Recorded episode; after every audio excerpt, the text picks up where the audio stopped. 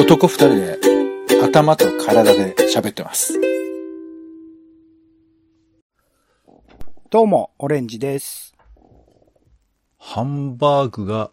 未だに高級品です。ポンです。世の中全部歌にしよう種ラジよろしくお願いします。よよろしくお願いします。地域昔話。日本全国各地域に昔から伝わる昔話がある。知らない昔話を聞くことで今をさらに豊かにできるかも。今回はとある国始まりの話を紹介します。はい、国始まりって何ですか、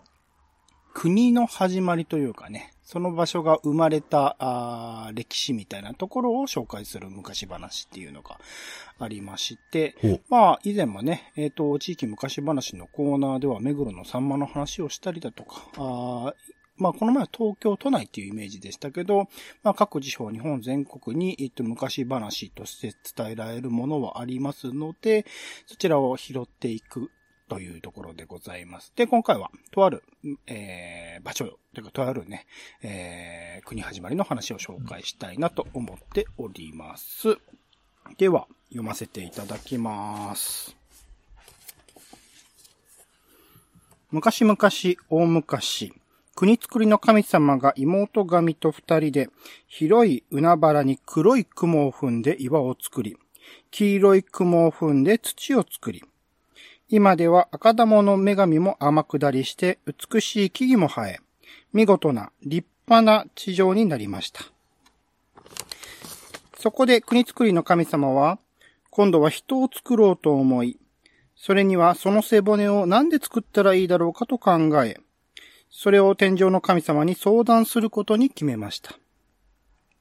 で、早速、スズメの神を呼んで天上へ使いに出しました。スズメの神が天井に飛んでいきますと、天井の神様はちょうど昼寝をしていましたので、スズメの神は神様の右と左の耳をくちばしでつっつきました。神様はびっくりして目を覚まし、スズメの神から、国作りの神様の要件を聞きました。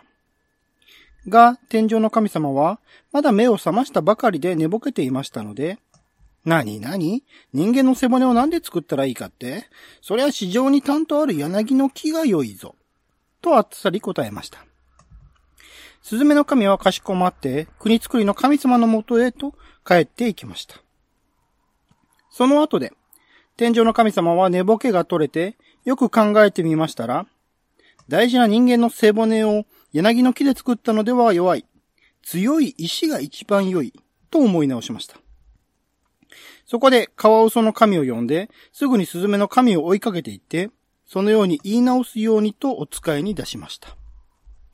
その時、天井の神様は、カワウソの神に向かって、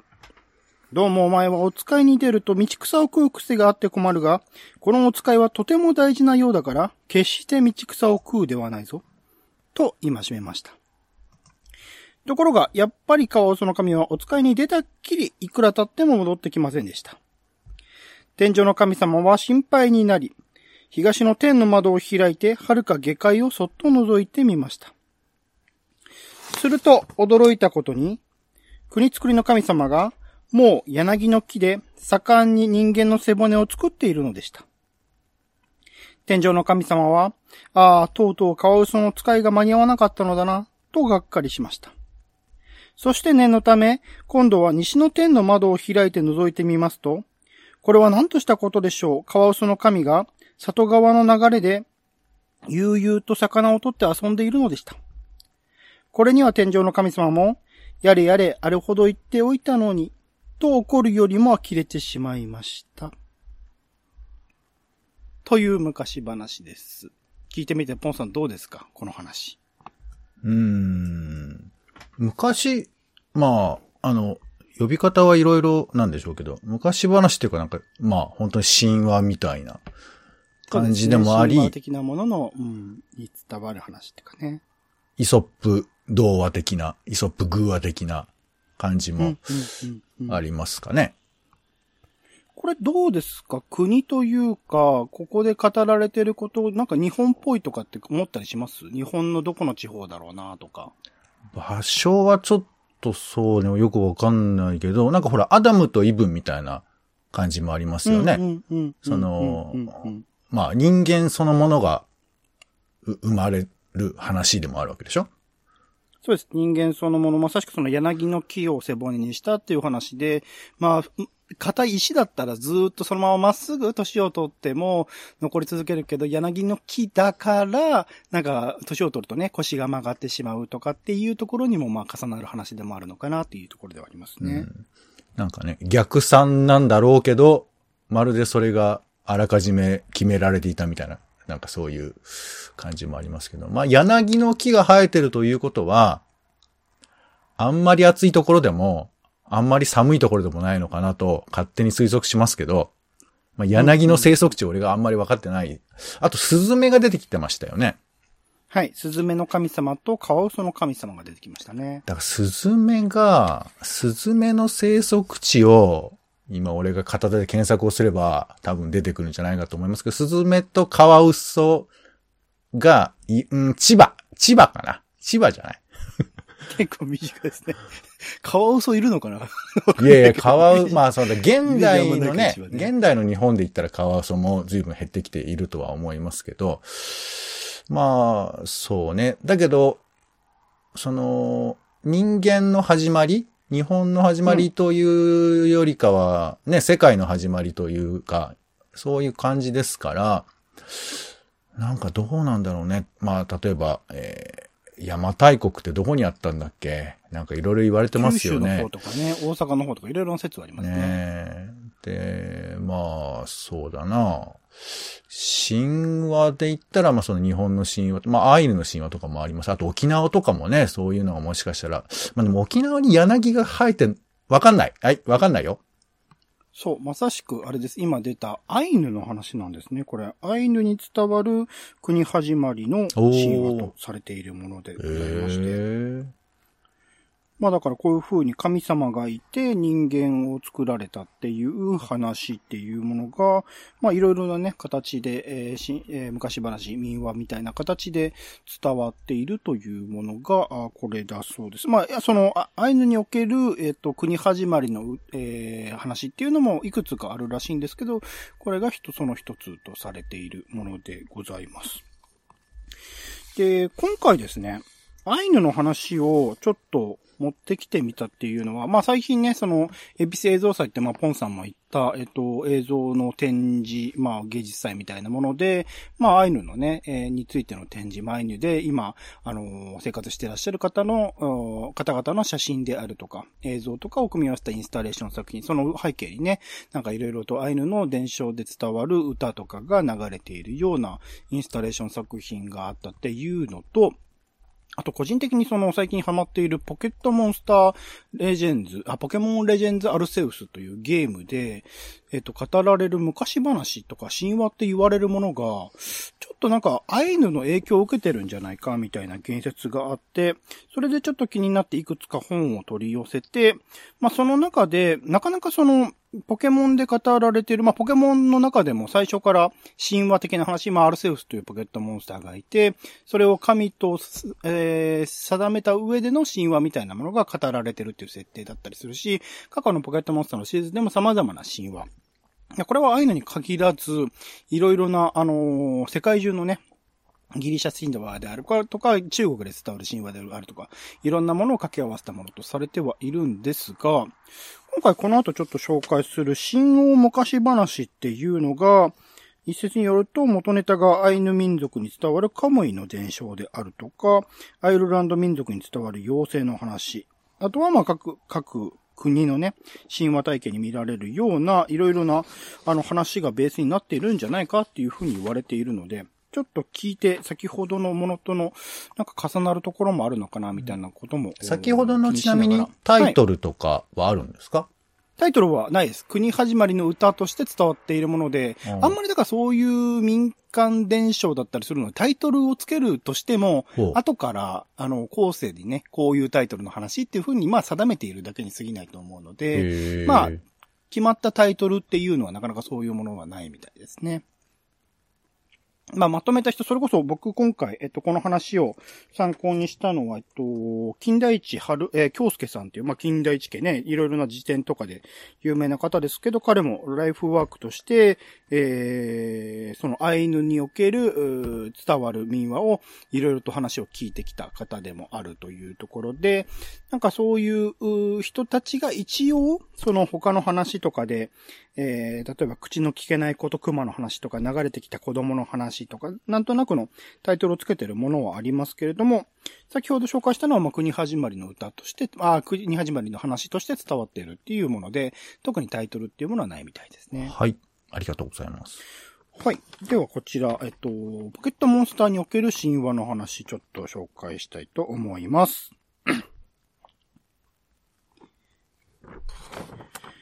海や川で捕まえたポケモンを食べた後の骨をきれいにして丁寧に水の中に送る。そうすると、ポケモンは再び肉体をつけてこの世界に戻ってくるのだ。森の中で暮らすポケモンがいた。森の中でポケモンは皮を脱ぎ、人に戻っては眠り、またポケモンの皮をまとい村にやってくるのだった。人と結婚したポケモンがいた。ポケモンと結婚した人がいた。昔は人もポケモンも同じだから、同じだったから普通のことだ。という、昔話。これどこで使われるのかな？信用昔話というもので、ポケモンのゲーム中、まあ、アルセウスに限らないのかな？過去のゲームの中で、え語られていたものらしいんですけど、なんかここにおけるその人間とポケモンっていうものが同じものから生まれて、まあ、そう交互にこう入れ替わったりする。もしくはまあ交わったりするっていうところの描かれ方っていうのが、実はその、アイヌ、まあ、さっきね、神様が人間を作った、人間の背骨を作ったって言ってるところのその、ネズミの神様だったり、カワウソの神様だったり、なんかそこら辺の、なんて言うんだろう、動物と人間のフラットさみたいなものは、なんかちょっと共通するというか、あの、ポケットモン、ポケモンが、えっと、さっき言った通りそのアイヌの、伝承みたいなものに影響を受けているところではあったりするのかなっていうところはありますね。アイヌ民族の伝承において、カムイと呼ばれる神霊、神様の霊とかもですね、は、神の世界では人間の姿をしていて、人間界では動物の姿をしていると考えられていたと。アイヌ民族はこれを自然からの恵みだと考え、カッタクマなどの動物を祀ることが彼らを神の世界に返す方法だと信じられてきた。同様にアイルランドでも、アザラシが皮を脱いで人間に変じるということが信じられていて、彼女らを捕まえた人々の中にはセルキーと結婚した者もいたというのである。まあ、セルキーっていうのは妖精ですね。三たいな話がありまして、まあ、ちょっとまあ、あの、重なるところもありつつ、なんかその、うん、ここら辺の難しい話ではありますよね。アイヌで伝わってる話を、後世に現代におけるゲームに、ある種利用するというか、ま、いろいろと神話的なものを利用した話っていうのは、MCU、最近の前、マーベルの中でもマイティーソーみたいなものを代表として、いろいろな形では出ていますが、まあでも、あの、そういったものを活かす、神神話みたいな形を活かした話っていうものは、現在も作られ続けているっていうところで。今ちょっとその二つですね、えー、アイヌの国始まりの話、そして、えっと、新大昔話っていうものをちょっと聞いていただいて、ポンさんなんか感じたこととかありますか？うん、まあその手法としての、えー、神話を用いることの、まあ、是非というか倫理的正しさみたいなことはちょっと一旦置いときまして。うん。あのー、まあ、僕らがどこから来たのかっていうのは、やっぱり、何らかしら時々興味が湧くことじゃないですか。うん、うん。特にまあ子供の頃なんかは、僕はなんでここにいるんだろう生きているんだろうみたいなことを思ったりするし、で、別にまあ、それがわからなくてもいいし、なんならそのね、神話と言われているものは、本当だったかどうかっていうことを追求するもの、まあそういう研究者もいらっしゃるかもしれませんけど、そういうもんじゃないから。うん。ただまあほら、自分でオリジナルに作ったわけじゃなくて、誰かがまあ作った、伝えたというものだから、その地域に存在している神話、伝承、民話みたいなものっていうのは、その地域の中、何らかしらのこう、うん総合値っていうのかな。なんかこう、うんみん、まあ、みんながそう思ってたというと、また語弊はあるんだけど、なんとなくそういうく空気というか感覚みたいなものが共有されてる範囲があって、うん。で、それがまあ、一つの形になってるってことだと思うんですけど、まあまあ、とはいえ現代ですから、もうもはや自分のルーツを考えるときにこう、日本書紀読み解くみたいなことも、まあ、あんまり僕はないんだけど、今聞いてたそのアイヌっていうのはその、動物と人間とが交換されるような世界観みたいな話が出てくるわけじゃない？うんうんこれって、なんかこう、やっぱ普段の僕らのこう、死生観とかとはちょっとやっぱ違う感じはあるじゃないですか。そうですね。これは、まあだからね、その、総合値みたいなものがあるのかないのかわかんないけど、でも、やっぱり、どっかにはあんのかなっていうか、まあ、アイヌとくくる、うー合理性とかね、そういうこともまたいろいろあるけど、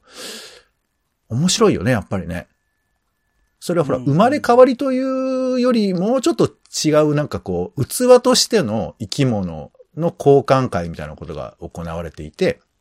うん。だから、その人の顔はしてないけど人はそこにいるかもしれないし、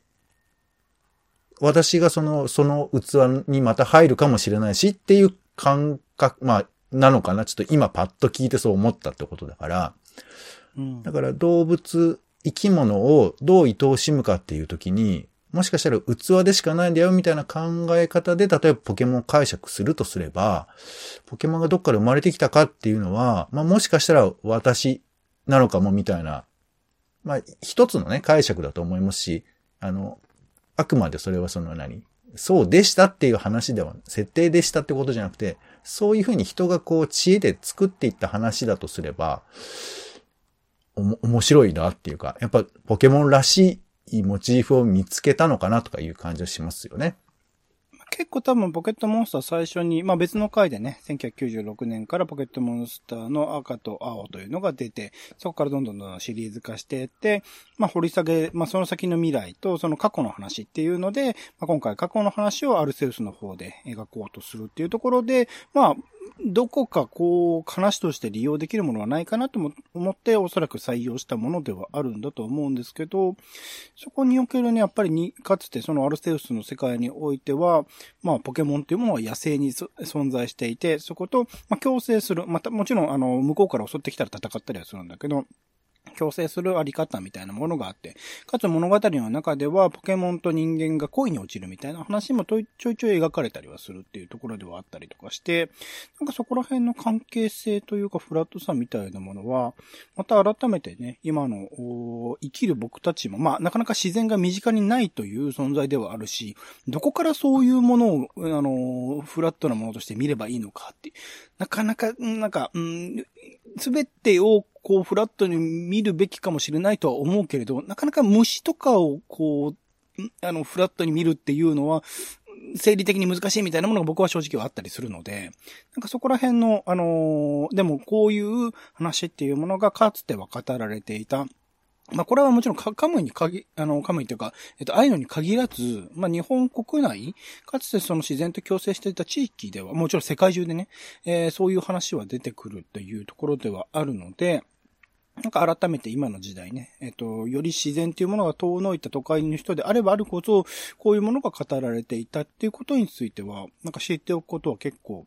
大事だったりするし、それを伝える手段として、ゲームで、あの子供たちもね、アルセウスとかゲームしていて、ああ、なる、そうだよな、考えてみれば、そんなにその人間と自然に生きている動物たちって違うものではないよなって思ってもらえるようなものになるという意味では、なんか、うん、今の創作物、作られるものにおける、こういう神話なり民話なりの語られ方っていうのは興味深いところではあるなと思いますので、なんか前ね、その地域におけるいろいろな昔話を拾って紹介するみたいなね、うん、ことをしてきましたけど、なんか今現在作られている物語、それこそもう鬼滅の刃とか呪術廻戦とかも、いろいろなその民間伝承とかをうまく利用した作品にはなっていたりするので、そういうものの関係性みたいなものをね、ちょっと拾って、この地域昔話のコーナーでは紹介もしてみたいな、なんてことを思っていたりします。あのーもうちょっと喋っていい？あ、なんぞここのポケモンもそうだし、まあ、モンハンとかもそうなんですけど、はいはい。なんか、やってて違和感ってあります？違和感？どういう類だろうーん、つまり、ポケットモンスターって言ってるから、まあ、ポケットに入る、ポケットに入れる、まあ、モンスター、まあ、魔物みたいなことなのかな？なんかその、まあ、や、ゲームやっていくと変わるんですけど、でもやっぱちょっと道具感もあるし、う。うん。こう目的的にその生き物が存在してるみたいな風にも捉えられちゃうじ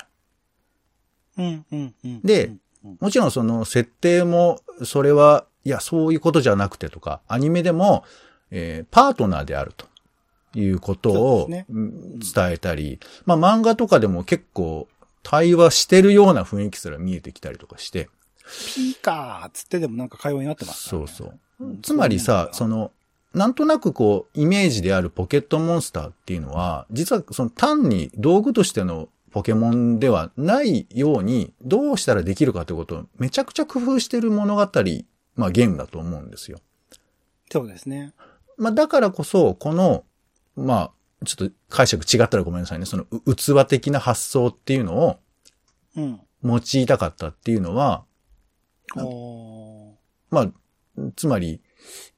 誤解、誤解ってわけじゃないけど、どうしたら、その関係性を新しいものにできるかなっていうことだよね。うん、うん、うんうん。、で、まあ、無論最近はそういうふうな、こう、政治的に正しくない言葉が正されたりだとか、すべてにおいて平等っていう言葉がこう、ブンブン振り回される世界ではありますけど、まあ、そういう乱暴性とは別で、もっといろんな形を模索できるっていうか、ポケットモンスターを単にゲームとしてのコマとして使うじゃないとか、いうことをどうしたらいいかの手法、手法っていうかまあ、あアイディアだよね。だからなんかそういうことで言うと、あの、昔自然と触れ合ってたっていう風な意味合いの中での神話と、今神話を作るってことっていうのは、もしかしたら逆なことかもしれないし、もしかしたら本当に生まれた時っていうのは、何かそういう風なことが後押しだったかもしれないっていうか、生まれた時。うん。神話を作るときに、その生き物と我々の関係の、まあ、夢というかさ、無双というか、こうあってほしいみたいなこと。ま、それと、まあ、うつつ、現実がこう重なり合うというか、行ったり来たりしちゃうみたいな。僕らはね、結構現実と、あの、夢物語とかいうのを分けて考えようとするけど、まあ昔はそういうのが一体化してたとすれば、まあ、もしかしたらポケモンの価値観も、あの、子供にとってはさ、なんとなく刷り込まれてることになるから、本当になっちゃうかもしれないじゃん。うん、うん、うん、うん。まあ、それこそ100年後に、ポケモンでこの培った何かの記憶は、体に染みつくかもしれないよね、もしかしたら。心というか。すべて、そう、今、まあ、宗教戦争とかね、世界各国で行われてますけど、すべては一応人間が作ったものということにはなるので、そういう意味で言うと、まあ、完全に、まあ、ポケモンの世界とか虚構にはなるんだけれども、でもそういう神話的な意味合いで残っていくってのは十分ありえますよね。並べてね。そうもうね、あの、おじいちゃんからやってるようなゲームになってますから、うん。そういう風な言い伝えの物語だから、ポケモンが昔話になるってことも、全然あり得るっていうか、もうなってるかもしれないね。そう、いろいろな形で変わっていってね、そういうものが残っていくっていう可能性はあるし、